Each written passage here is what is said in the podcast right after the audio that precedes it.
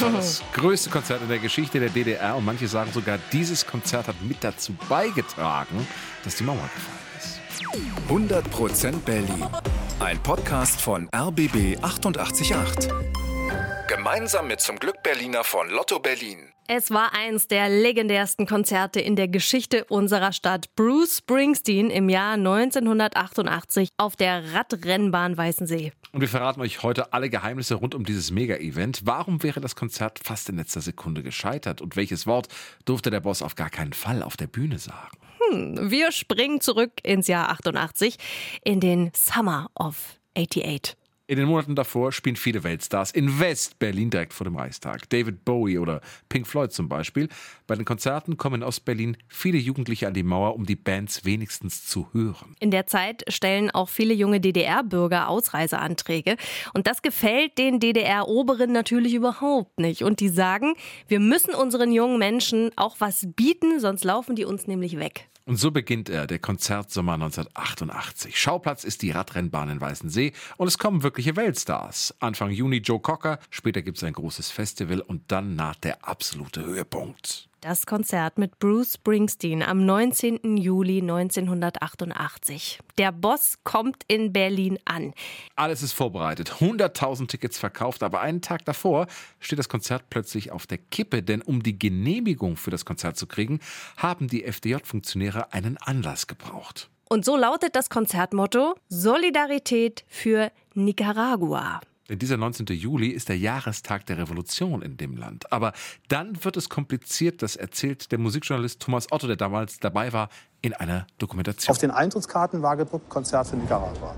Die Bühne in Weißensee war entsprechend ausgestaltet. Schwarz-weiße Fahnen von oben nach unten, Konzert für Nicaragua. Der Einzige, der davon nichts wusste, war offenbar Bruce Springsteen. Ja, und Springsteens Manager war damals gar nicht begeistert. Wir machen hier nichts Politisches, nur Rock'n'Roll, hat er gesagt. Die Banner werden schnell abgehängt, das Konzert ist uff, gerettet. Und dann kommt er, der 19. Juli 1988 ist es ein heißer Tag, um die 30 Grad und um 14 Uhr öffnen sich die Tore der Radrennbahn. Über 50.000 Menschen aus der ganzen DDR strömen auf das Gelände. Guter Sänger und so, das hört man nie alle Tage. Der ist echt ja? irre, ja, wir finden seine Musik ganz toll und ist auch mal was los. Vor allem, wer weiß, wenn der das nächste Mal kommt. Ob man das überhaupt noch mal erlebt, was weiß man ja, ja nicht. Viele Fans sind auch ohne Karte nach Weißensee gekommen und sie schaffen es auch ohne Ticket aufs Gelände. Ja, hier vorne haben wir alle angestanden, da wollten sie uns hier drin lassen, erst ab vier und dann sind wir dann halb vier, haben wir Ding gestürmt, sind wir alle drin. Ne? und dann geht's los. Der Boss betritt die Bühne.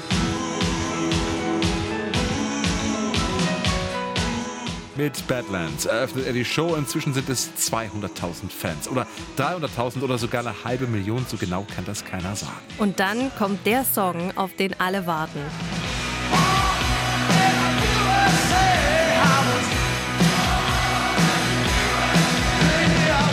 Viele Fans haben sich vor dem Konzert amerikanische Flaggen selbst genäht. Die schwenken sie jetzt voller Begeisterung. Amerikanische Flaggen in der DDR. Das wäre ein paar Jahre vorher noch undenkbar gewesen. Aber Springsteen will nicht nur singen, sondern auch was sagen auf Deutsch. Und dafür hat er sich extra einen Spickzettel geschrieben, auf dem steht: Ich bin gekommen, um Rock'n'Roll für euch zu spielen, in der Hoffnung, dass eines Tages alle Mauern umgerissen werden.